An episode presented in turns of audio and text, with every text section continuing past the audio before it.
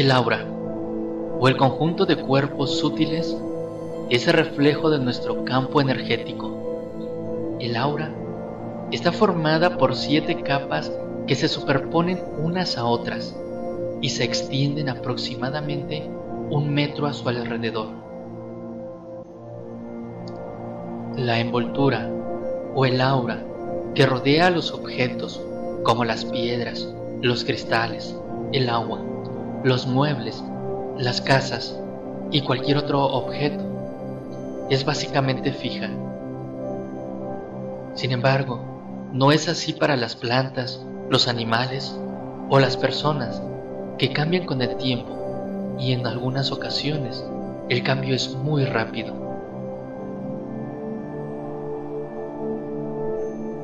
El aura es un campo de energía que rodea a todos los seres. Durante mucho tiempo se consideró como algo místico y misterioso, pero real. Sin embargo, en 1939, el ingeniero ruso Semyon Kirlian se encontraba arreglando un aparato para electroterapia en su laboratorio de investigaciones en Ucrania. Debido a un hecho fortuito, acercó la mano demasiado a un electrodo, mismo que le provocó un shock. E inmediatamente después sucedió un gran destello de luz que provenía de un chispazo.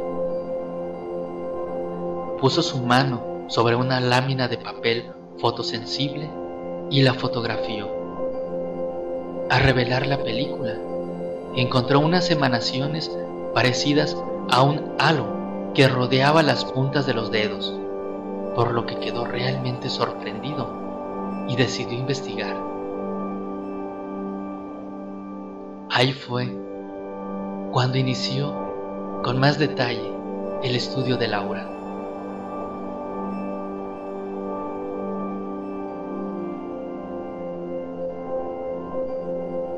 Presento ahora algunas interpretaciones sobre los colores del aura. El azul se refiere a una persona sincera, amigable y confiada en sí misma. Este color está relacionado con los conocimientos profundos y la espiritualidad. Una gran espiritualidad se muestra con el azul índigo. El color azul marino está relacionado con personas que tienen un conocimiento profundo y místico. Los colores azul, sucios o apagados pueden derivar en melancolía o en depresión. El color verde es de personas con tranquilidad, sosiego, calma, reflexión. Se considera un buen color, pues refiere a una persona preparada para afrontar cualquier cosa con confianza en la vida. Gran capacidad creativa y mental. Magnífico color para sanadores. En caso de estar sucio, indica todo lo contrario. El color rojo está relacionado con una persona que le da mucha importancia al mundo físico y material.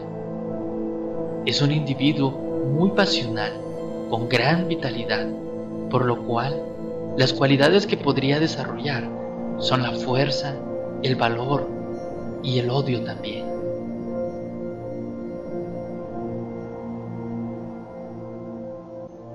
El color naranja es de personas con equilibrio, energía, armonía y vitalidad. Estos individuos desarrollan plenamente la fuerza vital. Más espiritualmente evolucionadas será una persona cuanto más se acerque al naranja puro. Sin embargo, si es un color naranja sucio, apagado o pastoso, viéndose más marrón que naranja, las cualidades serían negativas, como egoísmo, materialismo, avaricia, entre otras cualidades negativas. El color amarillo. Son de personas de buenos pensamientos y de una buena salud mental. Son personas que tienen pensamientos ligeros y viven la vida con alegría. Son personas buenas y pausadas. El desarrollo del intelecto tiene relación también con este color. Sin embargo, si es sucio o apagado, las cualidades serán negativas. Cuanto más puro y limpio sea el color, mejor persona es.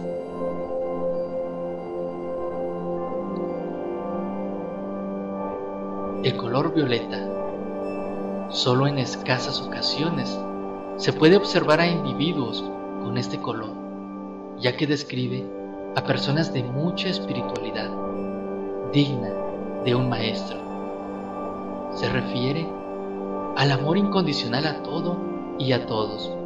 Por lo tanto, es característico de una persona muy evolucionada espiritualmente.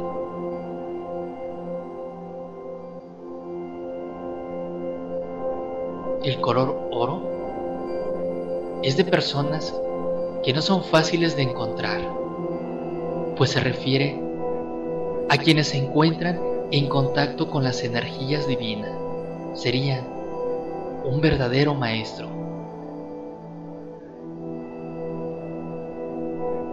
El color rosa es el color de la fe, de la devoción pura. Es el color de los artistas, del refinamiento de espíritu, de la mística, de la belleza del espíritu. Son personas tranquilas, que se contentan con el disfrute de la vida cotidiana.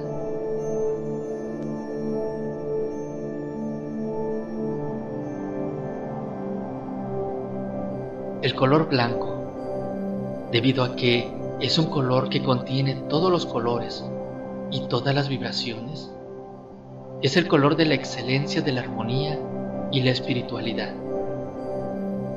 Es esa luz y brillo que transmite un gran amor y calidez.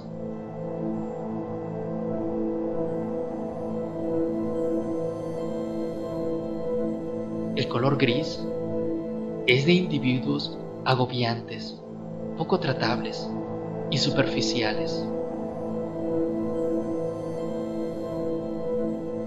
Quienes tienen el color gris generalmente son personas negativas.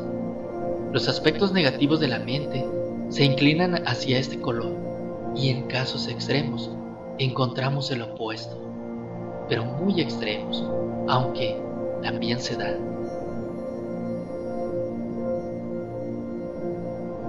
El color negro se refiere a personas que tienen falta de luz, la cual describe a un individuo de muy poca evolución, con odios, con venganzas, con malicias.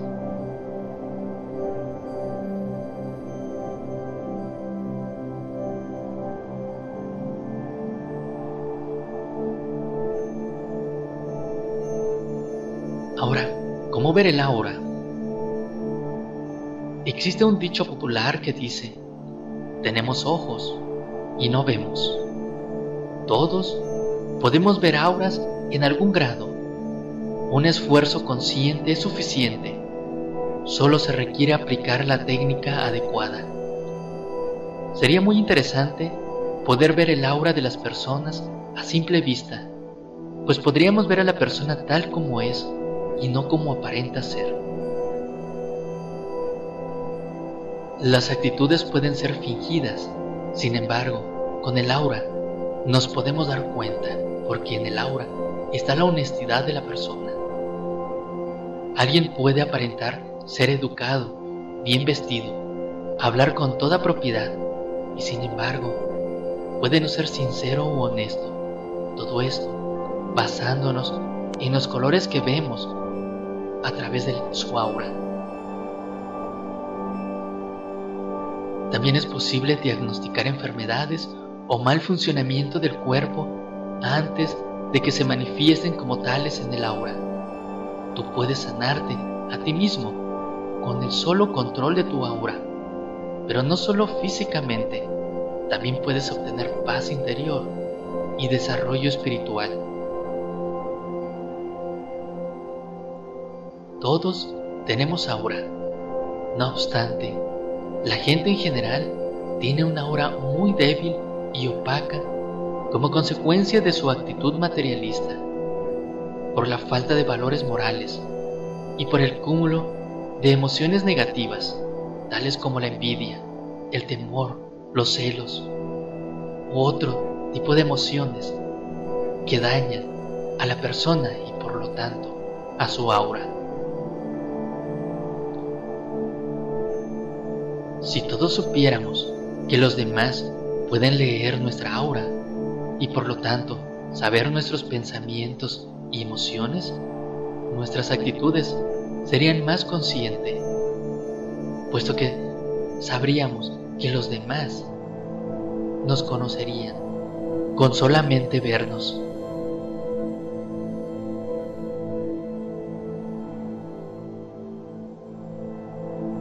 Nosotros podemos ver el aura entrenando nuestra visión periférica y extendiendo el proceso de sensación visual en el cerebro. Esto es, extender la comunicación entre los dos hemisferios del cerebro. Pero ¿por qué debemos usar nuestra visión periférica? Te preguntarás. Esto es, porque nuestra retina está menos dañada que en la parte central, además de que ha sido entrenada durante toda nuestra vida para ser usada de una determinada forma, por lo que la vista periférica es más efectiva para este poder de ver el aura. Para los niños es más fácil ver el aura, misma que con el tiempo, y por lo que se enseña en la escuela, lo van perdiendo.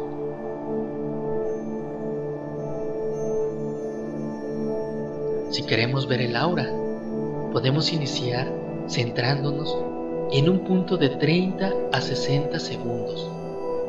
Al centrarnos en un punto, aumentamos nuestra sensibilidad porque promediamos la luz entrante acumulando su efecto. Cuando nuestros ojos están en movimiento o una escena se mueve ante nuestros ojos, las imágenes son promediadas por nuestro ojo, por lo que muchas veces no podríamos ver nada, a menos que estemos entrenados para ello.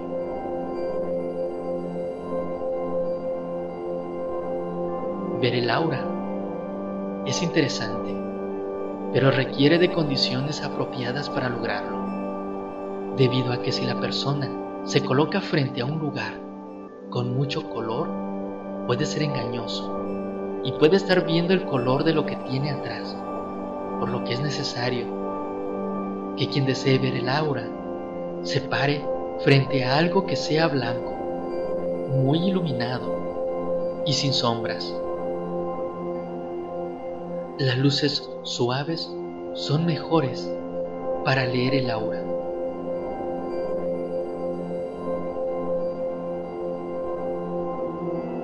Podemos empezar con un ejercicio muy simple, como sentarnos en un lugar muy tranquilo o acostados en el suelo. Nos relajamos y miramos hacia el cielo de espaldas al sol, es decir, que no veamos el sol. Así, juntamos los dedos índice de cada mano y los separamos un centímetro Observamos vagamente sin enfocar. Esto es muy importante. Es como ver por la orilla de los dedos, entre los dos dedos. Y entre ellos podremos ver rápidamente un reflejo luminoso blanco a su lado, que es la primera capa del aura. Extendiendo los dedos, si los juntamos y los separamos, veremos las prolongaciones energéticas de cada uno de ellos.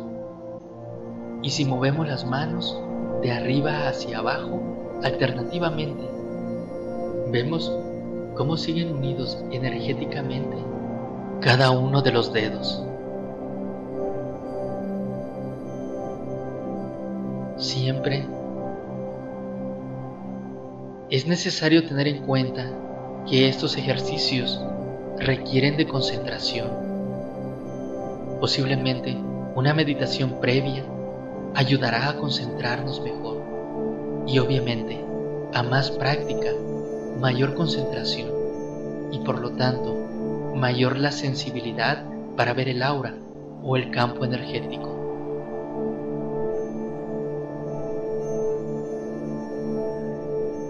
Es probable que en las primeras prácticas solamente puedas ver algunos destellos, pero síguelo intentando por varios días. Date unos momentos en el día para hacerlo. Te darás cuenta cómo cada vez podrás ver mejor el aura, cada vez podrás ver el campo energético que se extiende más y más.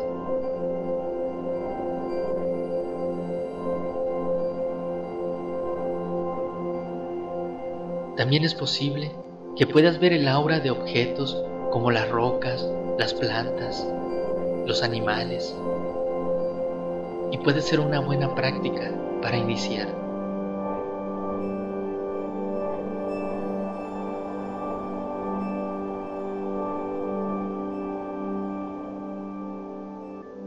Otro buen ejercicio para comenzar a leer el aura es el siguiente. Tomando en cuenta las indicaciones anteriores de luz y concentración, vamos a necesitar un pedazo de papel blanco lo suficientemente grande para poner la mano sobre él y pueda ser cubierta, no tapada, sino que no salga nuestra mano de la hoja blanca. Se debe poner la mano sobre la hoja, sobre el papel, y relajar los ojos completamente. Es preferible no ver la mano, sino los dedos y las puntas de los mismos, pero verlo por muy en la orilla, como si solamente viéramos el espacio y tener la vista fija en ese lugar. Al cabo de un rato, y si se está lo suficientemente relajado, se empezará a ver una especie de niebla alrededor de la mano. Si observas por suficiente tiempo, comenzarás a ver colores. Cuando uno inicia, logran ver solo un color. Con la práctica mejorará y lograrás ver más colores.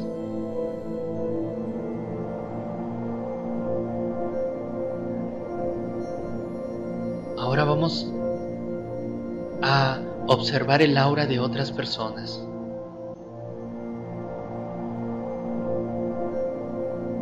Nos debemos parar frente a la persona y verla de frente, exactamente entre los ojos, o lo que es llamado el tercer ojo. Por un periodo de 30 segundos o más, sin extenderse de unos minutos. Pasando 30 segundos, analiza los alrededores utilizando tu vista periférica, al mismo tiempo que ves a tu alrededor. En este punto, lo más importante es que no se debe perder la concentración y resistir la tentación de ver alrededor fijamente. Se debe recordar que mientras más concentración exista, mejor se podrá ver.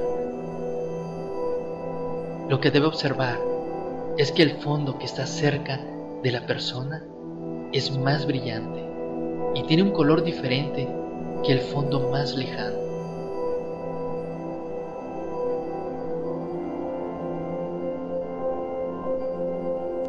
Cuando decimos ver con la vista periférica, se refiere a que veamos en el tercer ojo de la otra persona. Pongamos nuestra vista exactamente ahí, pero con las orillas de los ojos. Veamos alrededor de la persona. De esa manera utilizamos nuestra vista periférica.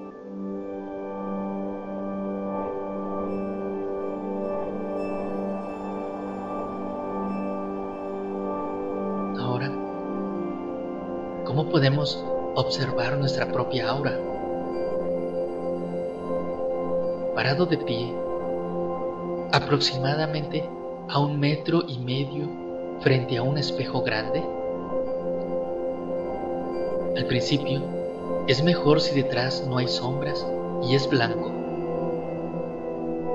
La iluminación debe ser uniforme, no brillante, de preferencia blanco natural y sin sombras. Se deben seguir las instrucciones descritas anteriormente.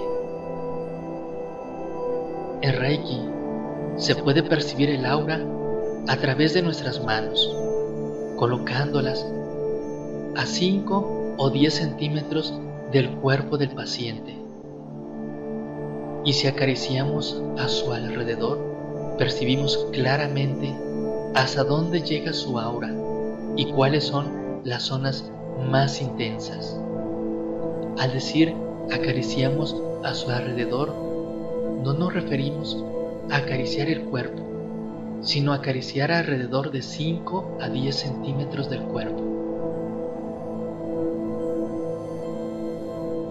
En eso consiste percibir o sentir el aura de la otra persona.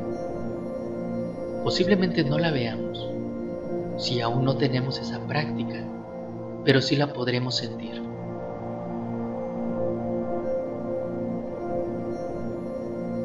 También podemos hacer un ejercicio para aumentar la vibración del aura. Al ampliar el aura, también ampliamos la bioenergía. Lo que necesitamos, en primer lugar, es meditar y purificar los pensamientos. Esto es, cambiar los pensamientos negativos por positivos. También es conveniente la armonización de nuestro ser interno. Aquí es en donde entra la práctica del Reiki. Como punto final, podemos decir que los colores dominantes del aura reflejan nuestros pensamientos, nuestros deseos y nuestros sentimientos. Estos aparecen usualmente más lejos de la cabeza y en forma de nubes o llamas. Por ejemplo, llamas que cambian de forma rápida indican que la persona es de pensamientos rápidos. Una llama de color naranja nos muestra que la persona tiene poder y habilidad para controlar a otras personas.